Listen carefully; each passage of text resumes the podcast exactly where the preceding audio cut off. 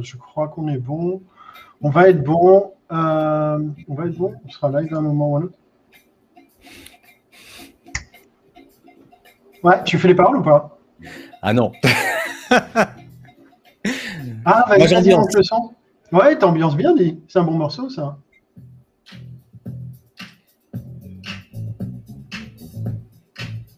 Je sais pas si on est live, mais en tout cas, c'est bien. Moi, on est live. On est live. Allez. Bonjour Ouais, on est, on, est, on est live. Attends, on est bien live ouais. Hop, hop, hop, hop. Attends. T'es sûr? Euh, C'est marrant parce qu'en fait, je te vois sur mon autre écran. Tu es en train de dodeliner. Euh, c'est chaud.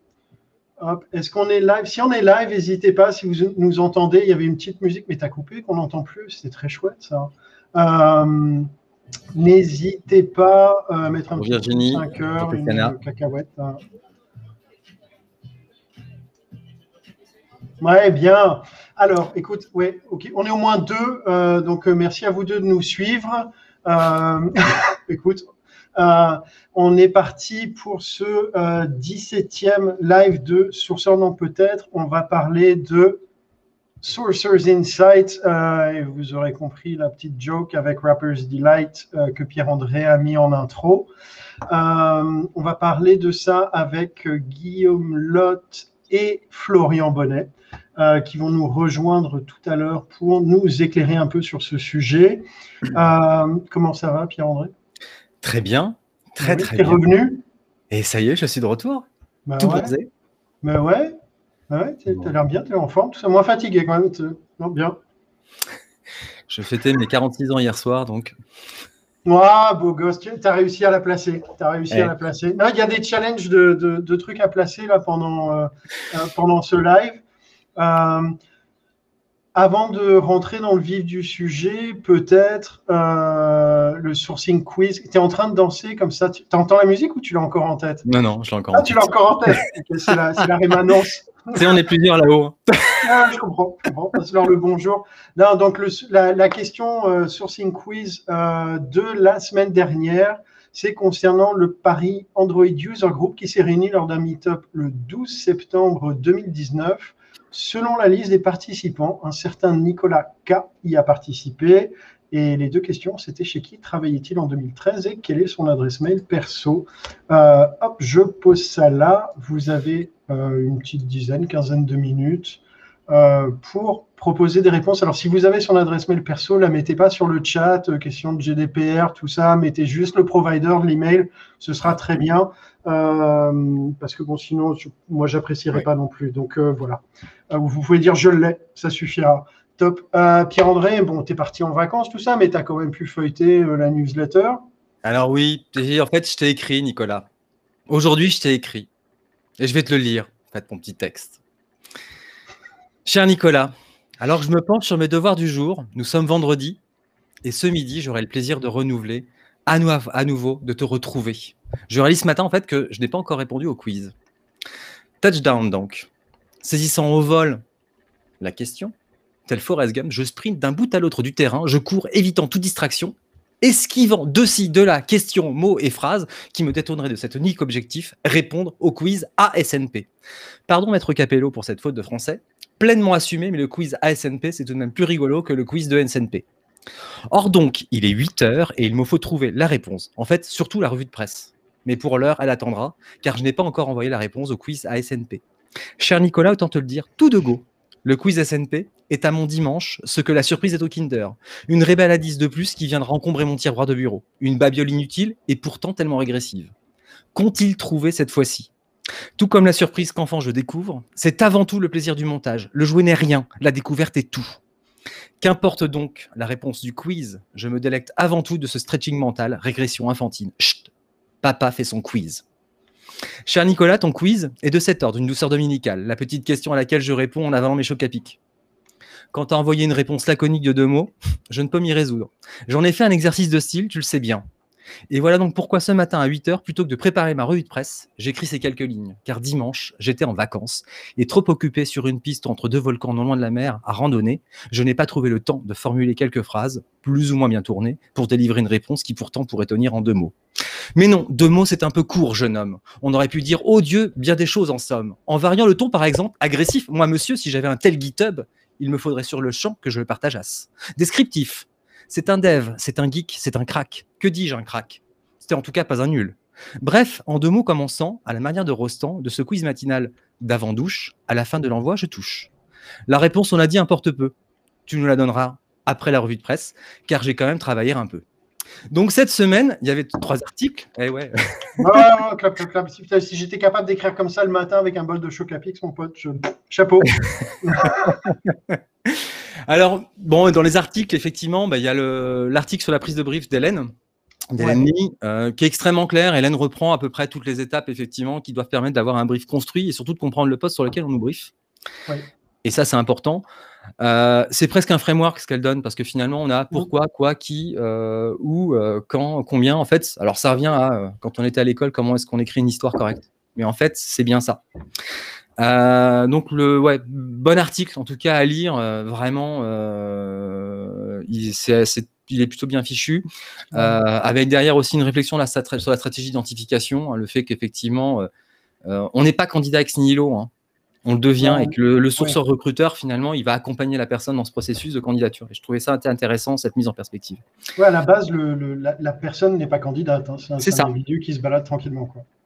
C'est ça. Et même quand il répond, et même quand d'ailleurs, même quand on a une réponse à annonce, finalement, euh, notre rôle de recruteur à ce moment-là, si on dit on n'est pas, c'est pas du sourcing au sens de l'approche directe, euh, c'est aussi transformer, on va dire, le, postulant en candidat, qu'il fasse acte de candidature parce qu'on est candidat à quelque chose. Euh, deuxième article, euh, alors c'est bien parce que cette semaine il y avait trois, il y avait trois, il y avait trois articles en français, donc Cocorico. Euh, c'est Sandrine, la source humaine. C'est en canadien. C'est voilà, bon. Mais on comprend. non, mais si, si, elle écrit. Un, Surtout qu'en plus, elle, me suit régulièrement. mais oui, et puis c'était en parfait français. Ouais.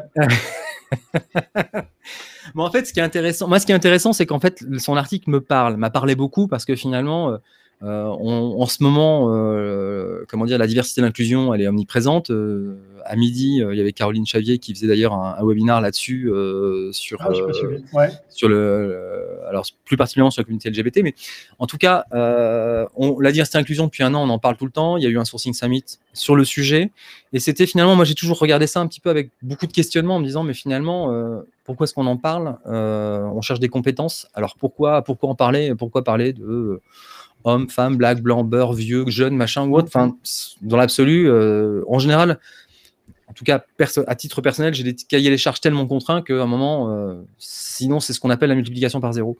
Et, euh, et, en plus, je suis blanc, hétéro. alors, ça y est, j'ai 46 ans, donc je suis un vieux.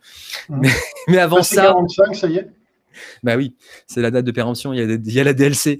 Mais derrière, en fait, j'ai pas été, enfin, en tout cas, j'ai jamais été soumis à une quelconque discrimination. Euh, et, mais c'est vrai que pour autant, quand on regarde les, chiffres de, du défenseur des droits, effectivement, euh, il y a matière. Il y a matière à s'interroger là-dessus. Et je trouve que l'article, finalement, bon, on revient à parler de l'altérité et du fait de dire, bah, puisque c'est l'altérité, puisque globalement, on va dire, il y a une espèce par moment, il peut y avoir une incommunicabilité, hein, les conflits mmh. générationnels ou autres, ça existe. Hein, c'est pas euh, quand on quand on entend un manager dire, ah, avant de mon temps, on faisait comme ci, comme ça. effectivement, c'est des générations. alors on peut dire, ok, boomer, mais néanmoins, mmh.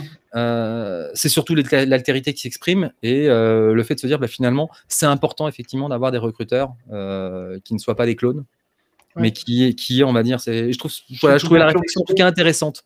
Mais elle l'a bien fait et je trouve que c'était amené avec une, comment dire, une, c'est une réflexion très candide, très honnête dans le questionnement et, ça fait du bien de, lire ça. moi, je trouvais ça cool. Alors ensuite, il y avait plein de choses intéressantes dans la news. Alors, il y a le livre blanc de Yago, alors, qui, est, très bien. Enfin, moi, je, trouve que ce que fait Yago, vraiment, c'est quali. Euh, après, moi, le sujet, je dirais, sur la marque employeur, je ne suis, pas, je suis pas sachant là-dessus. C'est trop, trop mm. éloigné de mon, quotidien. Euh, mais je trouve que globalement, ils ont, en tout cas, et, euh, Mathieu et ses équipes mènent vraiment une réflexion intéressante sur la relation candidat de manière générale et euh, ils apportent vraiment quelque chose. Euh... Et puis dans l'approche, enfin dans l'approche pour moi ça méritait d'être précisé, il l'a refait, mais euh, c'est pas le, type de, contenu qui est produit en te disant donne-moi ton adresse mail, mets un pouce, un like, euh, connecte-toi, je t'envoie un MP quoi. C'est vraiment donné euh, gratos, tu vas sur le site, tu cliques, tu downloads, c'est cadeau. Mais Ensuite, il y avait alors il y a, il y a deux il y avait trois choses qui m'ont alors finalement il y a pratiquement que la newsletter m'a fait m'a fait réagir. J'étais en vacances, Ouais. j'avais le temps de la lire. Euh, Avant, tu la lisais pas? Si. Ah bon. Non mais là vraiment, et je me suis en fait en me questionnant bon l'article sur Reddit, je le trouve très bien. Alors Wim d'ailleurs avait fait une très très belle intervention à Sozu euh, là-dessus. Donc Wim, Ouais. euh, pour ceux qui ne savent pas, donc est un des co-rédacteurs de SNP Ouais. Euh, et euh, il avait fait un très, une très belle présentation en 2019 euh, à Sourcing Summit. Donc là c'est Erin qui qui reprend, on va dire, un, alors le document est superbe. Ouais. Après, en fait, moi, la réflexion que j'ai, c'est effectivement, on est, c'est intéressant d'aller sourcer sur Reddit si on est vraiment sur une niche et focusé sur une niche, parce qu'il y a quand même un temps d'app- d'apprentissage euh, et, euh, et d'être présent auprès d'une communauté. On est vraiment sur une, une démarche de networking Mhm. qui est- qui, qui n'est pas neutre en investissement euh, initial. C'est-à-dire qu'on ne peut pas aller sur Reddit en disant, OK, je source, je trouve euh, 20 candidats et bim, boum. C'est sur un temps long, c'est sur du temps long. Mais c'est intéressant. Pour le coup, Ouais. c'est vraiment intéressant. Et on va aller trouver des communautés qu'on ne trouve peut-être pas ailleurs. Ça, c'est évident. ouais. Euh, Bon, Mike, Mike Batman et, euh, et ses emails. Bon, Mike prend beaucoup la parole là-dessus. Euh, il a fait pas mal de webinars. Euh, ce qui est intéressant, bon, c'est Twitch. Parce que du coup, bah là, on, a- on commence à avoir des contenus effectivement très pro sur Twitch. Ouais. hein, c'est plus uniquement du gaming. Je regardais effectivement la façon dont il construisait son Twitch. Alors, ça a passé peut-être en, en accéléré un peu hein, le- la vidéo. Ce qui est intéressant, c'est de voir aussi que au-delà du, du post qui est bien posé, etc., en fait, il va chercher aussi des articles, des sources pour, pour euh, nourrir finalement son candidat. Ouais. Et ça, c'est des réflexions en fait que je, moi, même dans ma pratique j'ai mené aussi de me dire finalement aujourd'hui est-ce qu'on a et euh, en regardant ce que fait d'ailleurs un Welcome to the Jungle finalement hein, euh, de dire mais on a notre site emploi mais derrière on va essayer d'apporter du contenu c'est pas différent ou différenciant mais on va dire de quoi en tout cas enrichir euh, la réflexion du candidat en disant voilà où vous mettez les pieds quelque part quand Ouais. c'est possible de le faire hein. Et je trouve ça, je trouve ça, je trouve ça assez, euh, assez malin. Euh, et puis ce séquençage, en tout cas sur les deux premiers emails, de dire ok, il y a un premier contenu. Sur le deuxième, on rapporte à nouveau de la valeur. Et donc là, on est vraiment sur des cycles de, je dirais, très marketing. hein. c'est des campagnes Ouais. marketing plutôt bien, bien, bien huilées. De dire ok, premier, deuxième email, on continue à apporter de la valeur. Et puis à un moment, on switch sur le côté un peu fun. Parce Ouais. qu'on sait que, et ça revient, à- il y a eu un article là-dessus sur euh, l'usage du disque, donc euh, Oui, euh, sur les personnalités commerciales, en se disant finalement, selon le, le, le step, le step de, de campagne, euh, à quoi je parle. Et euh, on, on va dire que le, le deuxième et le troisième, enfin le troisième et le quatrième, on va dire message, on peut jouer sur la, fi- sur la, fi- sur la fibre émotive et émotion Ouais, tout à fait. euh, pour, pour faire réagir les candidats. Donc voilà. Ce que je trouvais bien sur ce qu'il a fait, c'est, et c'est quand même, ça, enfin voilà, c'est, ça méritait d'être mis en avant, c'est qu'il s'est pas coupé, c'est pas monté quoi. Non, Tu effectivement. c'est-à-dire que il a allumé, il filme son écran et il écrit ses outreach, il cherche ses infos. Tu vois vraiment le process, c'était t'es dans l'arrière boutique quoi. C'est ça. Euh, et donc ça, c'est, je trouvais ça bien parce que bon, c'est le premier à le faire, je pense en tout cas. J'ai pas vu beaucoup de gens. En tout cas, sur l'emailing, oui. Ouais. Euh, et puis ben, c'est tout. C'est pas mal. Ouais, J'ai bossé, hein. Euh, ouais, dis, écoute, ça roule. Euh, je vais passer à la question sourcing du dimanche. Alors, je vais surtout essayer de trouver hop, le bon onglet. Bim, ça doit être ça. Voilà. Alors, euh, donc on sait que c'est une réunion du Paris euh, Android User Group, donc assez classiquement, on va rechercher Paris Android User Group Meetup. On voit qu'il est ici. Euh, le temps que ça charge, on sait que c'est un événement qui a eu lieu le 12 septembre 2019, donc on va dans l'événement, calendrier, on descend jusqu'en 2019, en septembre, Poc, on a l'agenda qui s'ouvre, on voit qu'il y en a eu un le 12, hop, on gagne un peu d'espace, on se dit tiens, mais, oh, mais qui sont les participants? Hop, voir tout. Et là, on tombe sur Nicolas K. Voilà, on clique, on voit que ce membre a un profil. On clique sur le profil. Attends, ça a ouvert. Voilà. On voit qu'il y a un lien euh, vers son Twitter. Voilà. Donc, on arrive à retrouver son nom de famille, là, déjà. Mais on voit aussi qu'il y a un lien GitHub.io. Il suffisait juste de cliquer. En bas, il y a plein d'articles, mais en bas, on tombe sur son LinkedIn. Hop. on ouvre ici, donc on le retrouve. Euh, on voit qu'il bosse chez Vidal et qu'en 2013, il bossait chez Viadeo. Donc là, on a la première info. Tac. On voit son GitHub et donc sur son GitHub, on va sur les repos. J'essaie d'y aller assez rapidement parce que j'ai des extensions qui donnent des infos qu'elles ne devraient pas. Euh, mais c'est son adresse pro, donc ça va. Euh, on parcourt les, les repositories. Bon, là, on voit qu'il y a eu plusieurs updates, donc c'est pas forcément le bon. On va chercher un endroit où il y a eu un seul commit. Là, alors, on va utiliser la technique du point patch. Je suis pas très pédagogue pour le coup, mais donc la technique du point patch, ça consiste en quoi? Aller chercher un commit qui a été fait par la personne. Et là, vous voyez que c'est bien le même, euh, la même personne qui l'a fait, qui a fait ce commit. Vous cliquez dessus. Hop, attends, faut que je retrouve. J'ai trop réduit l'écran. Bim, il est ici. Et en fait, cette technique, c'est simplement d'ajouter à la fin de l'URL tout en haut point patch. Et donc, quand vous tapez ça, je ne vais pas le faire parce que sinon, ça va dévoiler son adresse mail perso. Euh, mais ça, vous permet de voir à partir de quelle adresse euh, il a enregistré ce commit. Alors, les gens s'en sont rendus compte, donc tu as quand même pas mal de gens qui ont, euh, euh qui, qui, ont mis en fait en anonyme. Non, non, tu peux mettre en anonyme, tu peux anonymiser. Le seul truc, c'est que si tu remontes suffisamment loin dans le temps, généralement, les premiers commits ont été faits d'une adresse perso et donc ça permet de les retrouver. Et voilà, ce sera tout pour aujourd'hui. Bim, on va rentrer dans le vif du sujet euh, en faisant venir on stage euh, Florian Bonnet. Bonjour Salut, bonjour. Et Guillaume Lotte. Hello, salut. Ça va? Ça va. Top. Euh, peut-être pour vous, vous présenter pour tous ceux qui ne vous connaîtraient pas encore. Euh, Guillaume, euh, qui es-tu? Que fais-tu? Ta vie, ton œuvre? Alors donc Guillaume, donc Guillaume Lotte, moi j'habite en Suisse depuis je sais pas deux trois ans. j'ai commencé ma carrière dans le recrutement et le sourcing en 2010 euh, en câble, puis après euh, en bougeant en entreprise. Et aujourd'hui, euh, je travaille dans l'industrie pharmaceutique, donc chez Takeda, qui est un laboratoire japonais, et je m'occupe en fait de toute la partie recherche en fait, tout ce qui va être recherche marketing. Non, non, non, non, tout ce qui va être market, market insight, talent insight pour le pour le recrutement en fait. Donc tout ce qui va toucher euh, les insights sur le, la partie externe des, des talents. Ok, ok, on rentrera dans le détail. Euh, ouais. ouais. merci Guillaume. Euh, bah, tu étais déjà venu, Guillaume, hein, pour le premier, si je ne m'abuse. Donc, euh, Florian, première participation. Tout à fait. Merci d'être là. Avec plaisir. qui es-tu, Florian? Alors, bah, avant de me présenter, je voudrais quand même dire un, gros bravo à Pierre-André. Franchement, je suis admiratif, j'aurais pas osé. Euh, donc, euh, t'es franchement, euh, voilà, bravo, simplement. Alors, moi, ouais, Florian Bonnet, donc je, je suis aussi en Suisse euh, et j'habite euh, donc à, Lausanne. Ça fait deux ans maintenant que je, que je suis en Suisse et euh, je travaille. Alors, c'est un petit peu particulier pour ceux qui qui comprennent pas exactement comment marche le, le RPO, mais en gros, je travaille d'un côté pour Randstad Sourceright, qui est donc la, partie RPO de, de Randstad, et euh, je travaille notamment au sein de, du CB, donc aussi un cabinet pharmaceutique euh, qui est euh, headquarter en Belgium, en Belgique, pardon. On va avoir beaucoup de ça de franglais, ça va, ça va être la difficulté du jour.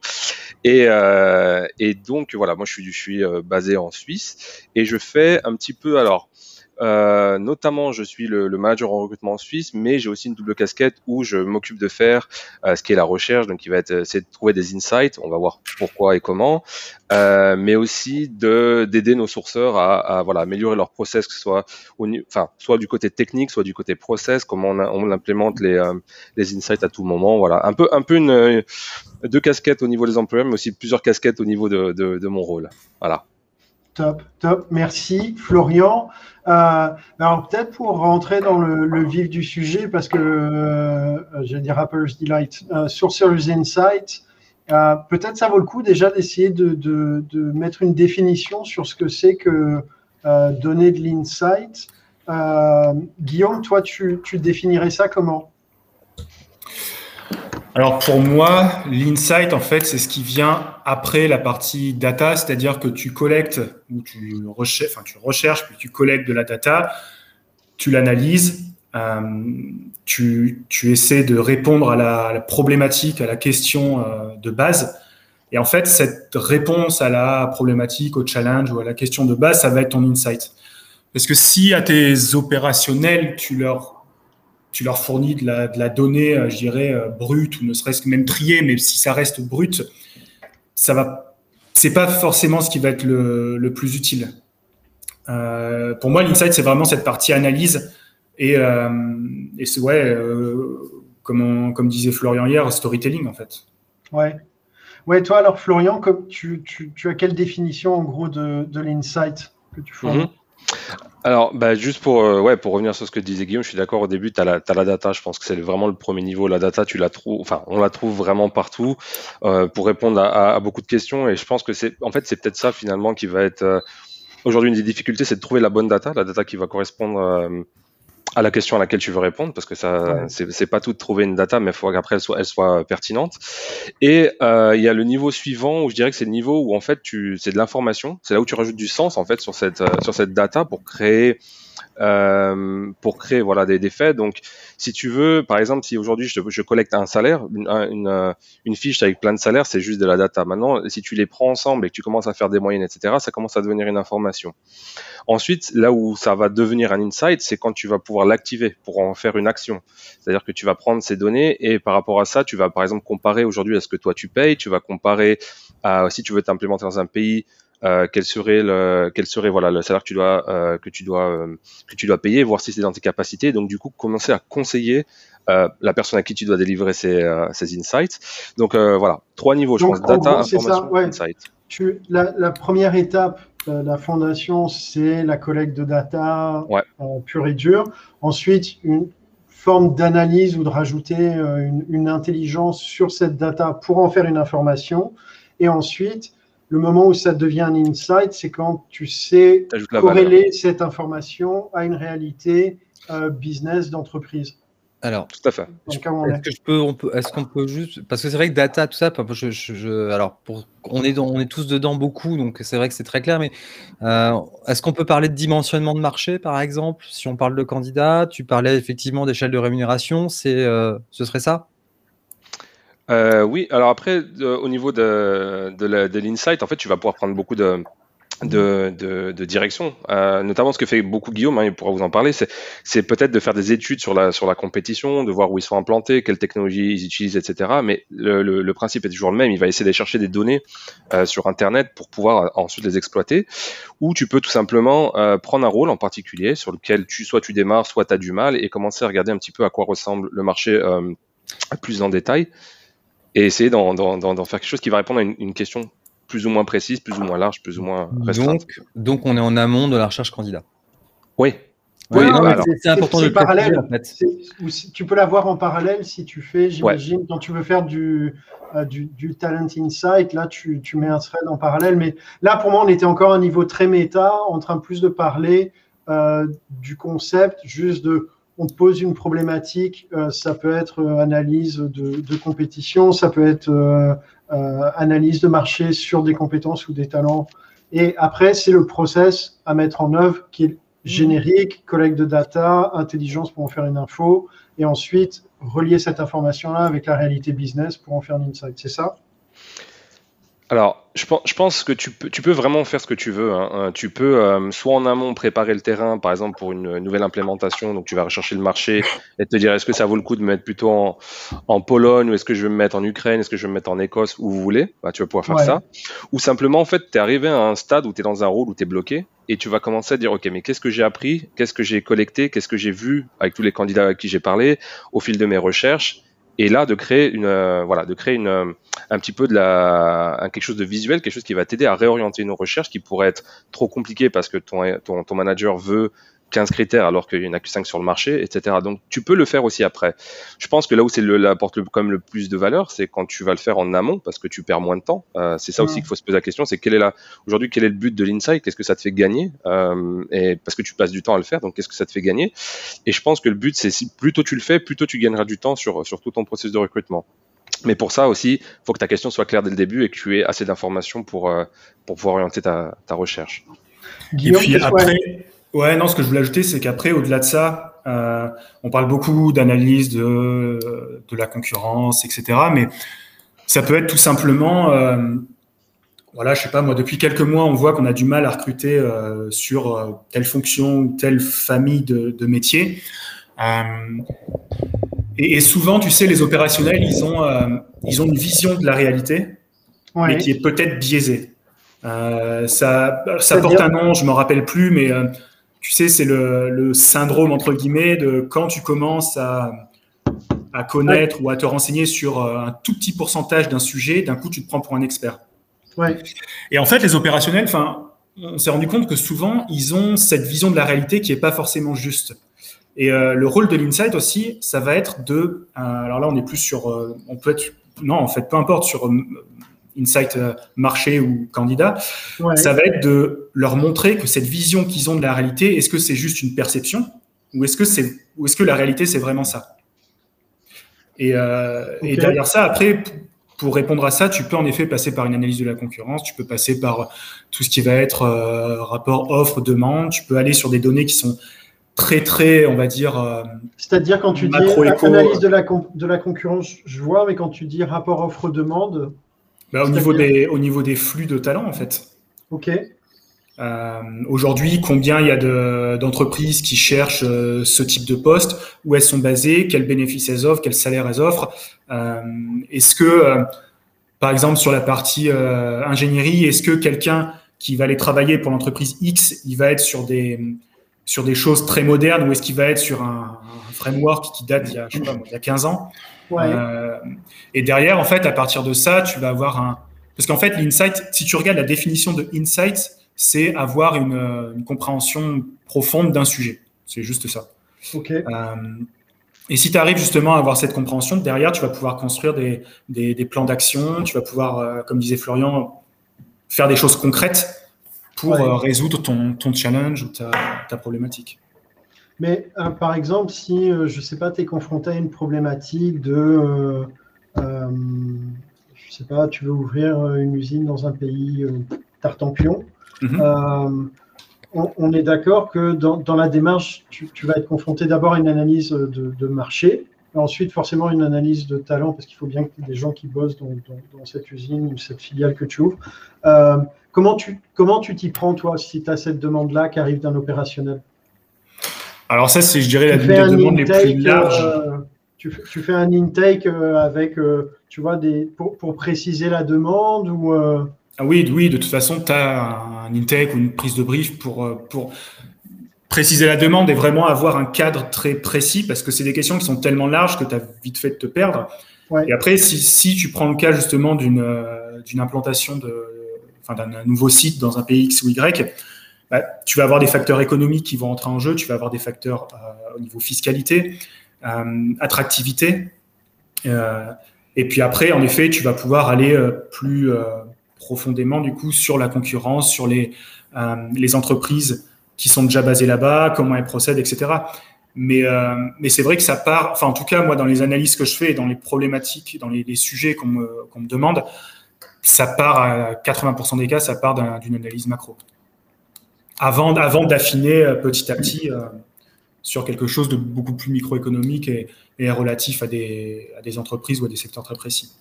Quand tu dis macro, tu, tu, peux donner des exemples sans, sans dévoiler de, de secrets? Oui, ouais, bah, par exemple, tu vas, tu vas analyser euh, un taux de chômage dans une région donnée. Euh, est-ce que le taux de chômage il est haut, est-ce qu'il est bas, mais pourquoi il est haut et pourquoi il est bas? Euh, Par exemple, il y a pas mal d'entreprises en ce moment euh, en pharma et même dans le, dans le secteur, euh, je dirais, manufacturing global, ouais. qui ont énormément de mal à recruter dans certains États aux États-Unis.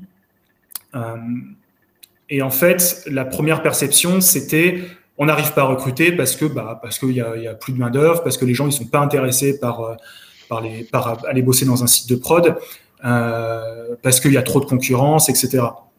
Alors qu'en fait, si tu t'analyses euh, la chose plus finement, euh, puis après il y a eu aussi pas mal d'articles là-dessus, c'est juste que tu as eu un par rapport au Covid, tu as eu une aide du gouvernement américain, tu as eu un stimulus, ce qui fait que les gens en fait qui étaient sur les postes d'opérateurs euh, ou de, d'opérateurs de, de, prod, on va dire. En fin de compte, s'ils restaient chez eux, ils gagnaient quasiment la même chose que s'ils allaient bosser à l'usine. Et, euh, et quand tu analysais ça, tu te disais, OK, bah, combien de temps ça va durer? Du coup, tu te mets en relation avec les différents euh, bureaux des, des, États concernés pour poser des questions, pour avoir une compréhension plus fine. Euh, et derrière, en fait, tu, tu es en mesure d'aller vers les opérationnels et de leur dire, bah, c'est pas une question de concurrence, c'est pas une, forcément une question de, une question de salaire, c'est vraiment une question de, de contexte. Là, pour le coup, c'était le contexte Covid ouais. qui fait qu'il y avait ce, ce, stimulus et que hors stimulus, bah, tu as un marché qui un marché qui repart. Et là, on commence à le voir, le marché repart, tu as, des, des, des, gros flux d'embauche qui reprennent, etc. Ok, ok. Euh, Florian, toi, de ton côté, tu as déjà eu des, euh, des, des, approches un peu similaires sur les sujets dont tu, tu peux parler? Parce que j'imagine qu'il y a des choses qui sont un peu plus. Euh... Euh, ouais, alors en fait, les, au niveau de, de la demande en fait que tu, que tu vas avoir aujourd'hui, c'est euh, c'est t'as as une demande qui est faite par le par le manager, on va dire, et ouais. il, a, il, a, il, a, une question, mais il a pas forcément toujours la bonne question parce que comme disait euh, Guillaume, il a peut-être pas la bonne euh, perception du marché. Donc ton boulot, ça va être au moment où tu trouves les informations, c'est de trouver vraiment les informations qui vont qui vont répondre le, le plus précisément euh, à cette demande. Et l'autre jour, je, je demandais je demandais à notre équipe de, de sourcing, pour vous, c'est quoi l'insight? Et là, il m'a dit, bah, en fait, ouais, c'est la c'est ce qui répond à la question. Et c'est vrai parce qu'aujourd'hui, on a beaucoup de, de, personnes qui vont aller chercher de la data qui va forcément être euh, euh, correspondre ou qui va pas forcément euh, mettre le doigt sur le, le, vrai problème. Donc, comme le mentionnait Guillaume, si aujourd'hui on demande d'aller chercher le, le, taux de de, de, chômage et que finalement bah, il est il est assez haut, tu te dis mais comment ça se fait qu'on trouve pas? Bah, C'est parce que l'autre data, c'est d'avoir su aller un petit peu hors chemin et d'avoir trouvé euh, une autre réponse à, à, à, cette question. Maintenant, moi, les choses sur lesquelles je travaille le plus aujourd'hui, c'est vraiment sur euh, l'analyse des, des, talents qu'il va y avoir euh, euh, sur un marché. Ça va pas forcément être très euh, macro. Je vais pas forcément beaucoup analyser euh, le, le, marché de, par exemple, en Belgique, quels sont les, les concurrents, etc. On les connaît. Ouais. Maintenant, il y a des choses qu'on qu'on que, voilà, qu'on souhaiterait mettre en place, qui par exemple, ça serait de quand tu sources, tu collectes énormément d'informations et tu capitalises pas forcément dessus. C'est-à-dire que tu vas, tu vas parler des candidats, tu sais où ils sont basés, tu sais sur quelle technologie ils travaillent, et ça, ça reste un petit peu dans ton, dans ton compte rendu. Maintenant, ouais. c'est comment tu pourrais utiliser toute cette donnée aussi, qui n'est pas forcément euh, disponible sur le marché, mais à, à l'intérieur pour euh, créer des, des, des, vrais rapports.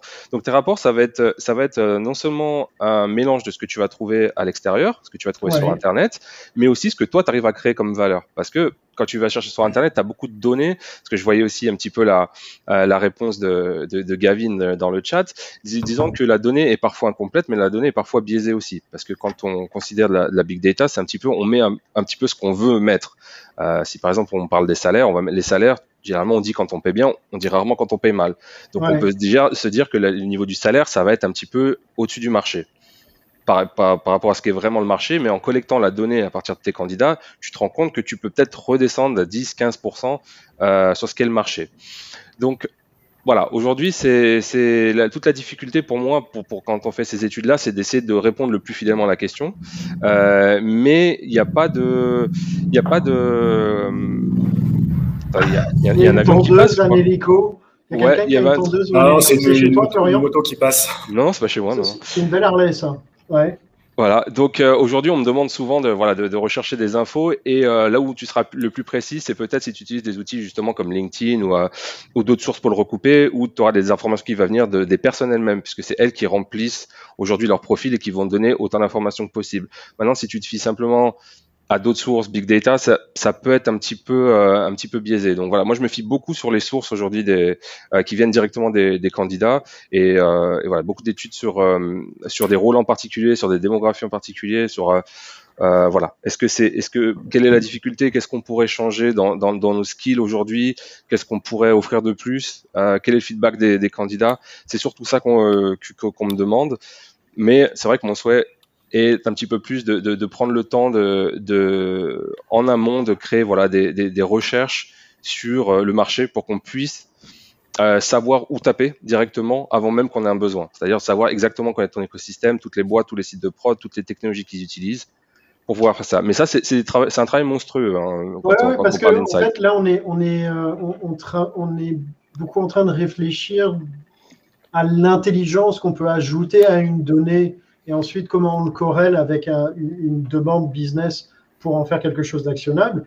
Mais l'étape initiale en amont, ça reste quand même la collecte de données. Euh, il, a vrai, il y a une vraie complexité à ce niveau-là. Comment, comment vous l'abordez tu, tu... Non, collecte et stockage. Oui, oui. Ouais, GDPR. Ça dépend dans quel pays. Non, non, non, je parle même pas de GDPR. Je parle de pouvoir processer la donnée ensuite. Parce qu'il y a un moment Excel. Euh, ouais. Comment, comment vous abordez ces aspects-là, euh, Guillaume, Florian, euh, Guillaume? Alors, pour la plupart des, des recherches, des analyses que j'ai à faire, la donnée, elle existe. Elle est, alors, elle n'est pas, pas forcément déjà processée. Mais euh, sur, le, sur la partie, en tout cas, macro-éco, c'est beaucoup, c'est des, des, sources officielles. Donc, ta donnée, elle est, elle est juste. Après, en effet, comme disait Florian, quand tu vas sur la partie talent, c'est un peu plus disparate, on va dire. Euh, mais quand on parle de. Enfin, moi, à chaque fois que j'entends le mot data, c'est un mot qui, qui fait peur, entre guillemets, à beaucoup de monde. Parce que euh, il y en a beaucoup qui disent la data, c'est compliqué. En effet, comme tu disais, Pierre-André, il faut l'analyser, il faut la processer, il faut la stocker, etc. Euh, mais parfois, ta donnée, ça peut juste être euh, des, des, news que tu dois agréger. Tu prends, euh, on avait une discussion avec Florian là-dessus, euh, par le biais d'un flux RSS ou d'une Google Alert bien ciblé pour construire après ton insight. et après, pour revenir à ta, à ta question, Pierre-André, moi aujourd'hui, j'utilise bah, principalement Excel en fait, mm. parce que pour le moment, ça me suffit par rapport aux analyses que j'ai à faire, aux données que je, que je recueille. Euh, aujourd'hui, ça me suffit pour processer ça. Après, euh, chez Takeda et dans, même dans, de plus en plus dans n'importe quel grand groupe, tu as des, des, équipes spécialisées, euh, on va dire, talent intelligence, mais avec un gros focus en interne, où là déjà, tu as des, as des jeux de données qui sont énormes, qui sont collectés en continu. Donc là, du coup, enfin, c'est, ça va pas être de l'Excel, mais tu vas aller sur, enfin, ça va être des, des data lakes, quoi. Et, euh, et c'est quoi un data lake pour les, juste pour les gens qui nous écoutent qui n'ont peut-être pas le, la terminologie?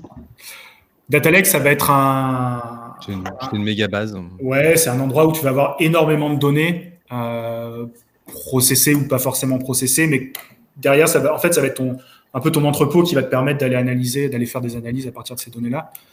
Euh, et tu dis, il y a des entreprises qui ont déjà, en gros, collecté toutes les données liées au des salariés, en fait, des employés, et qui analysent ces données-là, c'est ça? Il les, collecte, les collecte en, il les collecte en continu, et derrière, ils vont pouvoir être capables de, bah, construire justement des insights X ou Y. Euh, mais tu as notamment euh, une, personne qui est très connue dans ce domaine-là, c'est Toby Kulshaw, qui était chez Philips et qui maintenant est chez, est chez Amazon. Et, euh, et après, ce sont des gens qui ont le, je dirais, la fonction talent intelligence, mais à la fois externe et interne. Ok. Et, euh, et, là, on est sur des compétences que, enfin, moi personnellement, que j'ai pas du tout. On touche à des choses beaucoup plus orientées data science, etc. Et les profils, enfin, certains profils qui travaillent dans ce genre de département, ils ont de toute façon des, des skills en analyse de données, etc., qui sont au-delà de, de ce que je sais faire et ce que beaucoup de, de sources savent faire. Il y a un outil qui est pas mal pour ça, c'est OpenRefine. Je ne sais pas si ça vous parle, c'est Google, c'est un outil gratuit, enfin gratuit, oui. Euh, et qui permet, typiquement, enfin j'ai eu le cas parce que j'ai fait un mapping marché euh, dernièrement sur, euh, sur, la, sur le data engineer. Et typiquement la région, chez LinkedIn, elle est exprimée et la ville sont exprimées de, de, de, de, manière très différente. Il y en a trois ou mm. quatre, entre périphérie, zone, etc. Et cet outil va permettre justement de regrouper, d'aller très très vite, là où sur Excel, c'est quand même sinon assez fastidieux, quoi, de filtrer, de faire des remplacements, etc. Euh, pour justement créer des agrégats. Parce que finalement, ce que l'on fait quand on fait de l'intelligence de, marché ou quand on fait, enfin, quand on commence à travailler cette donnée, c'est aussi à un moment faire de l'agrégation euh, et regrouper cette donnée. Euh, l'an dernier, je m'étais amusé sur des annonces comme ça, sur le mot data scientist dans LinkedIn. J'avais 674 annonces au mois d'avril et euh, je m'étais amusé à regarder ce qu'il y avait en termes de corpus euh, de titres de poste. C'était assez étonnant. et on avait des choses très diverses. J'avais y compris du développeur back-end pour le terme data. Non, non, mais c'était donc, mais ça veut dire que derrière l'agrégation est intéressante et ensuite à analyser et comment dire à pousser. C'est des choses que tu, tu rencontres toi aussi, Florian, ou pas? Euh, ouais, alors, euh, si, si, je peux déjà répondre à la, à la, à la question de comment stocker la data, euh, j'allais dire, c'est vrai qu'Excel, aujourd'hui, c'est un petit peu le, truc que tu vas utiliser le, plus. Hein. maintenant, je me pose la question finalement de pourquoi aujourd'hui on fait ça sur Excel. Euh, mais je pense que ça vient forcément de la culture de ton entreprise. C'est-à-dire que si tu as une, une, entreprise qui est orientée data, il va se donner les moyens de te créer une équipe qui va vraiment vouloir euh, agir là-dedans, traiter là-dedans et te mettre en place des, des outils qui vont te permettre d'utiliser. Euh, notamment, donc ce que disait euh, Guillaume part, euh, sur, sur Toby, hein, c'est c'est bon, plutôt ce qu'on appelle talent intelligence. Donc après, on distingue aussi plusieurs plusieurs niveau. Quand tu as une entreprise qui est vraiment orientée euh, euh, data, tu vas voir qu'ils vont vraiment analyser aussi donc leurs employés, combien de temps ils restent, leur progression, leurs skills, etc. et faire de la data en interne. Moi, aujourd'hui, je suis plus focalisé sur l'externe. Et, euh, et, pourquoi ça tombe un petit peu sur moi Je pense parce que je suis, je suis un sourceur. Euh, et aujourd'hui, euh, dans l'esprit euh, de, de, voilà, quand, quand, on veut se mettre un petit peu le pied à l'étrier, c'est souvent vers le sourceur qu'on se tourne parce que c'est lui qui va être le plus près finalement de la recherche euh, en permanence, qui va chercher ce type d'informations. Et c'est un petit peu je vais dire, un certain tâtonnement. Euh, au début, tu commences comme ça, donc tu commences à utiliser Excel, etc. Mais quand tu commences à avoir des, des résultats, tu vas pouvoir convaincre aussi ton business d'investir dans des outils un petit peu plus intéressants qui vont pouvoir t'aider euh, aujourd'hui à collecter et à traiter cette donnée. Donc typiquement ton CRM, si tu as la chance d'en avoir un, tu peux faire pas mal de choses là-dedans déjà, notamment sur tes talents internes, mais aussi sur, euh, sur quand tu fais du talent pooling, tu peux aussi euh, te créer des dashboards pour avoir ce, euh, ce type d'informations et de voir de, plus de quelle, euh, de quelle région viennent tes candidats, de quel type d'entreprise, la même façon que tu ferais une recherche sur LinkedIn. Donc aujourd'hui, oui, c'est vrai qu'on fait beaucoup de recherches sur euh, Excel, enfin de, de, stockage sur Excel, parce que c'est ce qui nous vient le plus naturellement. Maintenant, avec le temps, euh, je pense que tu peux développer beaucoup d'autres d'autres outils qui vont t'aider qui vont t'aider à faire ça. Euh, si tu as vraiment cette volonté, tu as des grosses entreprises ou des entreprises qui ont les moyens, en tout cas, qui vont se tourner vers des outils comme euh, LinkedIn Talent Insight, qui vont se tourner vers des, euh, euh des outils tels que euh, Talent Neurone, Drop ou Horsefly, etc. Et je me pose déjà moins la question du stockage de la donnée, puisque la donnée est plutôt plus ou moins stockée en ligne. Elle est plus vraiment stockée de notre côté. Donc mmh. c'est encore quelque chose de différent. Ça dépend. Ouais. Ouais, maintenant en fait, le, moi ce que j'observe aussi, c'est en a quand même aussi beaucoup de données manquantes. C'est-à-dire que la donnée agrégée sur LinkedIn, ce que vous faisait aussi, c'est d'ailleurs une des remarques de Gavin, c'est que effectivement, on a de la donnée manquante, énormément. Quand on veut faire une classification sur euh, le niveau d'expérience, d'ailleurs, on le voit, hein, on a tous joué avec les filtres de 5 ans d'expérience sur, sur LinkedIn. Euh, selon les cas, euh, on n'est pas bon. D'accord. Mmh. Donc il y a un travail de requalification. C'est pour ça que le stockage est finalement derrière le, le travail de comment dire de requalification de cette donnée, il prend un temps monstre, très clairement. Euh, c'est ça, parce qu'à un moment, as, en fait, quand tu prends de la donnée, alors soit c'est des candidats, en fait, la mise en œuvre aussi, le truc, c'est d'éviter que ce soit hyper chronophage, parce que si c'est quand tu as un entretien, avec un candidat et que là, tu as un outil qui est tout prêt et c'est de l'information qui n'est pas sur son CV que tu collectes, tu remplis, il y a un stream qui traite ça euh, et, ça rentre dans un flow, ça roule, mais euh, ce, qui est, compliqué, c'est d'arriver, effectivement, tu disais par exemple si ta source est LinkedIn ou un CV, de prendre cette source de données-là, de la transformer pour l'injecter, et, de manière automatisée, tu vois, et donc avec le moins d'erreurs possible, pour l'injecter dans le, le, de traitement de données. Je ne sais pas s'il y a des outils. Euh, efficace à ce niveau-là, ou en tout cas qui ont un taux de transfo qui est. Euh, euh, oui, mais tu peux pas le faire tout le temps. C'est un temps de dingue. Si tu le fais à la main, tu copy-paste, machin, tu, personne ne voudra le faire. Quoi. Non, non, mais, mais malgré tout, c'est de la codification. Et en fait, aujourd'hui, euh, comme il y, a beaucoup de choses qui sont entre les lignes ou qui sont implicites, le cas du, profil où bah, souvent on va déduire, on, va, on se dit, bon, ok, je oui, on a, des dates imparfaites, typiquement sur la reprise d'études. LinkedIn n'aime pas trop la reprise d'études, parce que du coup, il, peut recalculer la diplôme à partir de la dernière, la dernière expérience d'études. Et alors là, euh, on a un profil qui a deux ans d'expérience, alors que non, en fait, oui, il a deux ans, il a, il a, passé son diplôme il y a deux ans, mais en fait, euh, son dernier diplôme il y a deux ans, mais euh, ça fait 15 ans qu'il bosse. Alors c'est un peu caricatural, mais ça arrive. Et ça arrive fréquemment. C'est-à-dire que, une fois de plus, sur 10, sur 10 personnes, c'est pas gênant. Quand on est sur des échantillons d'un millier, dix milliers, dès, qu'on a 10% d'erreur, ça commence à faire mal. Mais tu vois, de manière concrète, je sais pas, Florian, si. Euh, je sais pas moi, tu cherches un responsable prod euh, pour une, ligne de prod de vaccin ou peu importe. Euh, je dis ça, je dis rien, ou tu cherches un dev back-end, comme tu veux. Euh, tu vois comment tu construis ton, ton insight? Alors, Ouais, tu, tu mentionnais que c'était très chronophage et, je pense que je pars de là en fait. C'est que je vais pas aujourd'hui me, me, me, faire des recherches pour tout, pour tous les rôles. Euh, il faut il faut savoir trouver. Euh, je pense qu'il faut savoir analyser avant tout le, le rôle euh, sur lequel tu vas le faire. Euh, après, une fois que tu une fois que tu sais le faire, je pense que c'est beaucoup moins chronophage.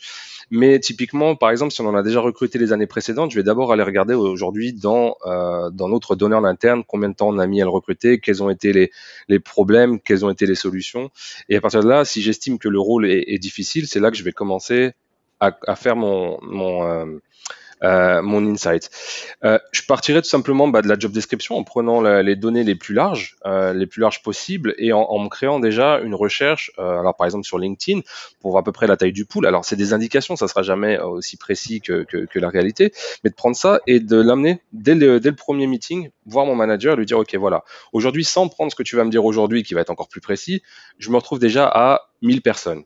Donc euh, voilà, voyons voir maintenant si, avec ce que tu vas me rajouter si ça va descendre, ça va pas descendre, si on va pouvoir trouver une solution. Donc c'est pour ça que je disais tout à l'heure que je pense que l'amener déjà le plus tôt possible dans ton processus, ça te fait gagner du temps. Donc aujourd'hui, ce qui est chronophage en tant que recherche te fera gagner du temps sur la recherche suivante. C'est-à-dire que tu vas pas passer un mois à chercher pour rien pour te rendre compte que finalement tu aurais pu changer ça, mais tu le fais dès le début.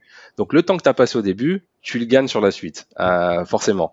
Ou alors tu gardes le même temps euh, de, de, recherche, mais avec plus de qualité. Tu as le temps peut-être de, si, si tu as plus de temps, de voilà, de, de, voir plus de personnes ou voilà.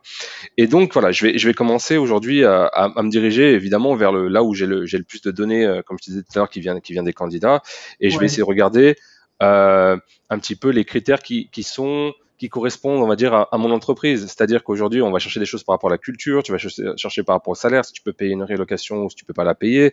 Donc c'est vraiment ça, ça dépendra des critères de ton entreprise et aujourd'hui des difficultés qu'elle a vraiment parce que même s'il y a des critères, on dit ah je veux des informations sur le salaire, alors que tu payes déjà 30% au-dessus du, du, marché, je vais aller moins m'embêter euh, là-dessus, mais plus me focaliser aujourd'hui voilà sur, sur quels sont les quels sont les skills. Euh, si je te donne un, exemple maintenant euh, de, de, de, d'un moment où, où les, les, insights ont aidé, c'est que euh, pour euh, pour un, une, une un business assez particulier. Donc euh, aujourd'hui, quand on est sur la, thérapie génique, c'est qu'on on nous dit voilà, on a besoin de quelqu'un qui a peut-être des euh, euh, qui a des skills assez particuliers. Et tu te rends compte qu'en analysant le marché, tout le monde veut les mêmes personnes, vraiment tout le monde. Et c'est un truc qui est en train d'être euh, qui qui est en plein boom. Et donc, tu te rends compte que finalement, euh, ce que disait tout à l'heure Guillaume, l'offre par rapport à la demande, ça, tu peux le vérifier notamment en regardant toutes les offres sur LinkedIn, sur, euh, sur tous les, les, job boards que tu veux. Tu vois le nombre d'offres qui, qui sont aujourd'hui euh, sur le marché et tu vois ton, ton pool. Tu te rends compte qu'il va falloir que tu élargisses tes horizons. Donc tu te dis, ok, est-ce que je vais viser peut-être un peu plus biotech d'une manière générale et est-ce que je vais pas essayer de commencer à former des gens maintenant que j'ai le temps parce que c'est un projet dans le futur, plutôt que forcément de toujours essayer de recruter. Donc en fait, ça te donne des, des, des, des informations sur, euh, sur ta stratégie, mais dès le début. Je pense que c'est ouais. vraiment là où il faut, faut utiliser le plus possible en amont. Maintenant, je, comme je disais tout à l'heure, je pense qu'il faut aussi, au fur et à mesure que tu construis, de, bon, as construit ta recherche, tu as présenté à ton manager, vous avez discuté de, de, de, la route à prendre. Et ensuite, je dirais qu'au fur et à mesure que tu sources, quand tu te rends compte qu'un rôle est difficile, il faut que tu collectes cette data. Il faut vraiment que tu capitalises là-dessus, que tu prennes toutes les informations que tu as trouvées aujourd'hui, que ce soit les feedbacks des candidats, parce que ça aussi, c'est de la data, c'est de dire euh, aujourd'hui, votre projet n'est pas intéressant, il est super intéressant, vos valeurs ne me correspondent pas, vous payez pas assez cher, ce genre de choses. De mmh. tout noter et toujours, tout le temps, de faire un cahier des charges sur les rôles difficiles, bien sûr, pour ouais. gagner encore du temps quand tu fais des catch-up avec ton manager pour vraiment, au final, arriver à un succès. Parce que la, la, la data, on l'a de partout on la met vraiment de chaque côté dans un coin de ta tête sur une feuille, mais on la capitalise jamais en fait, enfin très rarement. Et je pense là où tu, on gagnerait énormément, c'est de, de se dire voilà, j'ai une méthodologie qui fait que je vais noter tout ça dans mon cahier des charges ou dans un tracker que tu as en commun avec euh, avec tes collègues pour euh, pour générer voilà des tendances, de voir des, comment ça marche un petit peu sur le marché. On revient sur les salaires, sur ouais. euh, nota notamment si je parle à un candidat, je sais pas d'un compétiteur, je dirais Novartis, il me dit je travaille sur pardon, telle technologie dans telle ville, bah tu le notes et comme ça, tu sais que sur ce site-là, ils font telle chose. Et plus tard, quand tu vas chercher dans ta base de données, tu sais déjà où aller taper sans te dire je vais faire une recherche large sur LinkedIn et tout. Tu sais déjà exactement où sont tes, tes, tes compétiteurs. Enfin, tes concurrents, pardon. Ouais, ouais, ouais. Ok. Donc, voilà, il y a beaucoup, il y a beaucoup, beaucoup d'étapes où en fait l'insight intervient pour euh, pour moi, idéalement. Après, c'est vrai que c'est euh, c'est dur, hein. c'est d'avoir une, une méthodologie d'être structuré, mais c'est ça. Ouais. Aujourd'hui, avec Guillaume, ce qu'on se disait, c'est qu'on voulait pas forcément tourner trop autour de la data et de comment la capturer, mais plutôt de son importance et au, à quel moment en fait tu peux l'intégrer dans ton processus pour que ça devienne une valeur ajoutée. C'est exactement la question de Gavin. Mm. Ah oui, je viens que. Quelle est l'importance de cette activité dans la totalité de l'activité du recrutement? Peut-être euh, Guillaume, si tu, tu, tu veux t'exprimer là-dessus. Bah, pour moi, c'est une activité qui en a, c'est une activité qui a de plus en plus d'importance. Euh, quand tu regardes, il y a, je sais pas moi, il y a même ne serait-ce que, que cinq ans en arrière, il y avait très très peu d'entreprises qui euh, bah, qui avaient soit des, des personnes dédiées, soit des fonctions dédiées. Et petit à petit, là, tu vois que de plus en plus, toutes les, grosses entreprises, elles sont soit en train, soit elles ont ouvert des, postes, soit elles ont créé des fonctions ad hoc pour répondre à, cette, à cette demande. Après, en effet, je pense que la, moi, je pense que c'est un, un, facilitateur de vie, en fait.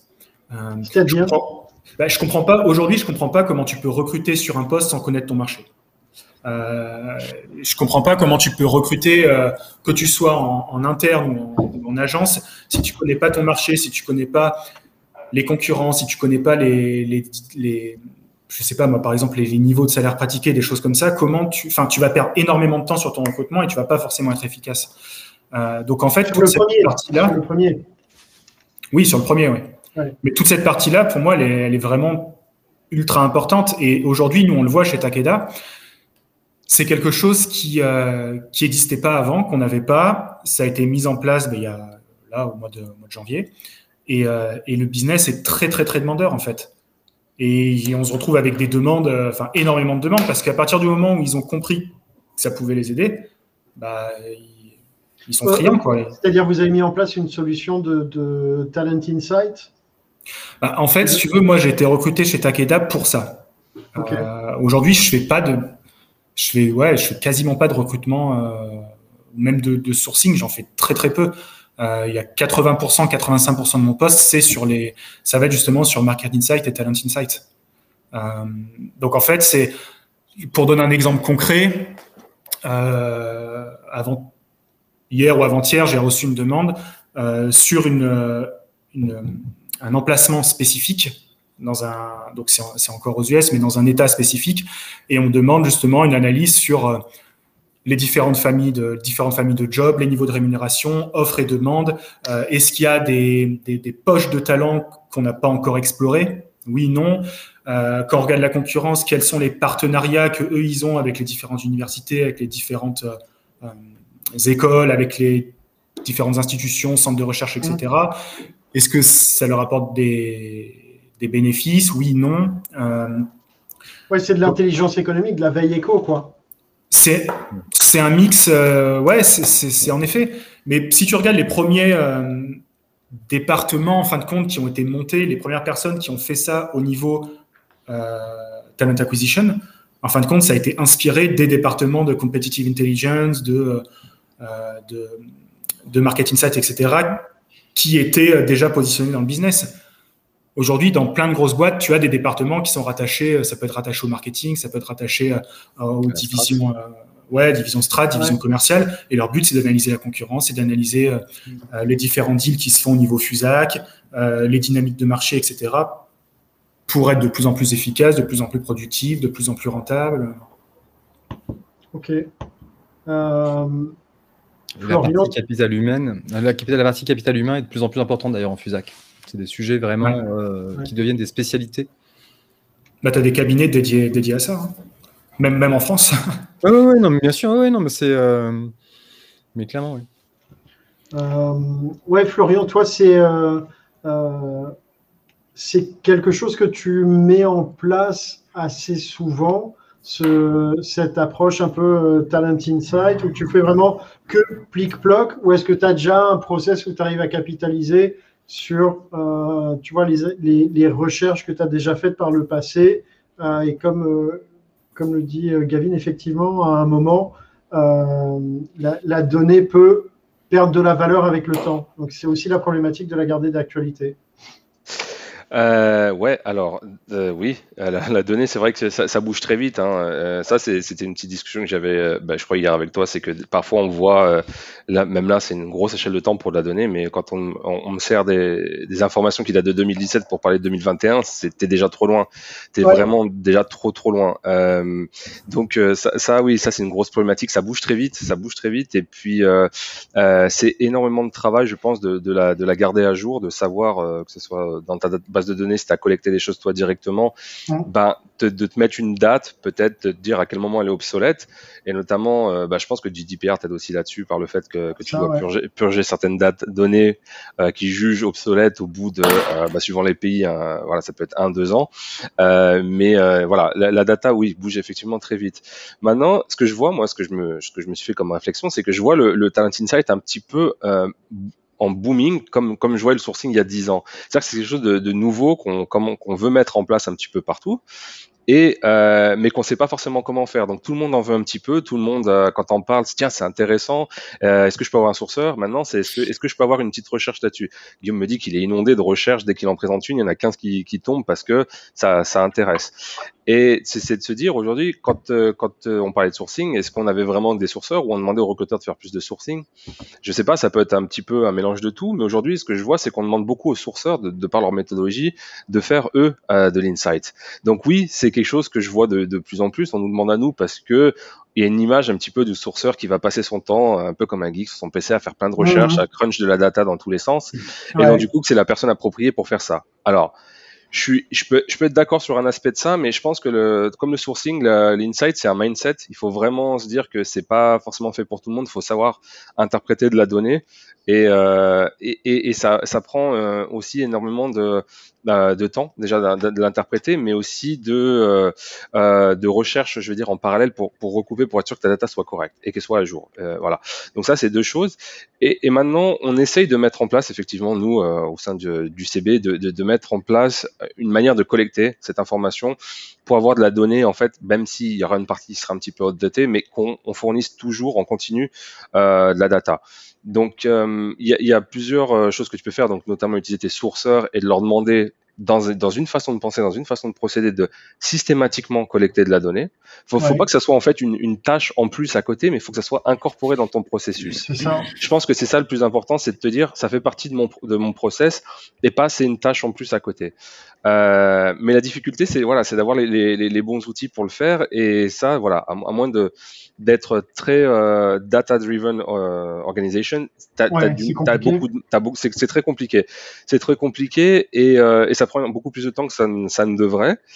Mais je pense qu'avec le temps, en fait, si tu arrives à, à, à convaincre, à séduire ton, ton business, bah, c'est là où tu t'ouvres en fait les clés à des, des choses un, petit- un petit peu plus intéressantes, des outils un petit peu plus intéressants. Ouais, parce que la data, il y a des endroits où on, on en parlait, mais où c'est plus facile de la collecter qu'à d'autres. Tu as, aux US, trouver quelqu'un, son numéro de téléphone, son adresse, son, son, credit salaire. c'est facile, son salaire, c'est hyper facile. En Europe, tu veux choper ces infos-là, c'est enfin, pas possible en fait. Bah, c'est pour ça que je te disais, il faut capitaliser aussi sur tes sourceurs. C'est quand ils parlent, c'est à eux de collecter cette, euh, cette donnée, en fait. C'est eux qui vont te donner toutes ces informations. Finalement, dans un, dans un CRM ou dans un ATS, ce que tu vas collecter euh, par différents moyens, ça va être les numéros de téléphone, tu les as. Ouais. C'est ça, en fait. Mais le but, c'est ça, c'est de remplacer un petit peu avec le côté humain les informations qui ne te communiqueront pas directement euh, et de savoir après derrière capitaliser euh, là-dessus, quoi. Ouais, top. Mais- mais vas-y, tu vas-y. Mais tu mentionnais un truc tout à l'heure très intéressant, c'est quelque chose que je suis en train de regarder, c'est de se dire aujourd'hui quand tu prends ton ta prise de de pas de quand tu parles avec ton candidat, que tu prends en fait toutes tes informations, c'est d'avoir finalement des champs qui seraient euh, générés automatiquement dans une base de données. Alors évidemment avec GDPR, il faut que tu anonymises pas mal de choses, mais après peu importe si tu arrives à dire c'est sur le marché, c'est en Belgique ou c'est à Bruxelles par exemple, que c'est tel niveau de seniorité, que ce soit C-level, directeur ou manager par exemple, sans donner son titre, comme ça bon, tu, tu te protèges un petit peu, et dire Ouais. voilà aujourd'hui il gagne tel niveau de salaire, il travaille sur telle, technologie et il a tel endroit. Si finalement quand tu fais entrer, non seulement ça te sauvegarde des informations que tu as besoin pour ton recruteur et ton business, et que de l'autre côté ça envoie une partie dans une database dédiée, alors tu as tout gagné. Je pense que c'est des choses voilà qu'il faut aujourd'hui essayer de, de mettre en place, mais encore une fois, bah, Mais si tu peux pas, c'est Excel. quoi. non, en fait, et, et on en revient sur le problématique de codification, parce que c'est ça, finalement, Ouais, la codification. exactement. C'est, euh, en fait, moi j'ai commencé ma carrière, j'accompagnais à l'époque une boîte d'études de marché qui fait du, du suivi, du suivi de sortie caisse. Et euh, tous les crayons, parce qu'il faisait des benchmarks de crayons, bah, c'est être capable de décrire voilà, ce crayon, donc euh, il a euh, tel capuchon, tel machin ou autre, et de codifier ça dans l'outil pour que derrière on puisse faire des comparatifs de crayons comparables. Parce que chez Bic. Non, non, mais, Ah, on a le même problème avec nos, nos candidats en fait quand on regarde, c'est la même chose. C'est effectivement, à partir du moment où on sait quoi un C-level, enfin, à un moment, alors ça, c'est des choses assez simples, mais c'est pouvoir comparer ce qui est comparable. On parle de réchelle de rémunération, souvent on donne un package, est-ce qu'il y a l'intéressement de participation dedans ou pas? Quelle variable? Euh, Est-ce que c'est du variable garanti ou pas? Et en fait, on le voit d'ailleurs quand on, dans notre quotidien de sourceur ou de recruteur, quand on est, quand on est en phase de négo, tout d'un coup, on découvre effectivement des structurations de rémunération qui n'ont rien à voir. Hmm. Et c'est extrêmement important pour pouvoir l'amener aussi, parfois pour convaincre un candidat que euh, c'est pas ce qu'il espérait, ou en tout cas ça va être construit différemment. Enfin, non, mais c'est tout ce travail de. de codification, mais c'est ce que tu dis, c'est en fait, c'est d'arriver à rentrer suffisamment dans la granularité pour que l'intelligence que tu donnes à l'information ait un sens actionnable. Sachant Parce que, effectivement, un C-level de, si level dans une boîte, c'est pas si level dans une autre. Quoi. Voilà. Et sachant que ça, c'est un sujet qui rentre, enfin, pour en tant que sourceur, enfin, notre, but, notre but, c'est quand même d'engager et de transformer finalement un moment un prospect en candidat. Donc, le but, c'est pas de, plus, c'est pas de faire, de, de, nourrir la babasse, quoi. Enfin, si, en partie, mais il y a un moment où, il y a un, boîtes, mais... il y a un moment où, malgré tout, euh, voilà. Enfin, moi, je, je sais que c'est la, la, la, partie administrative qui m'amuse le moins.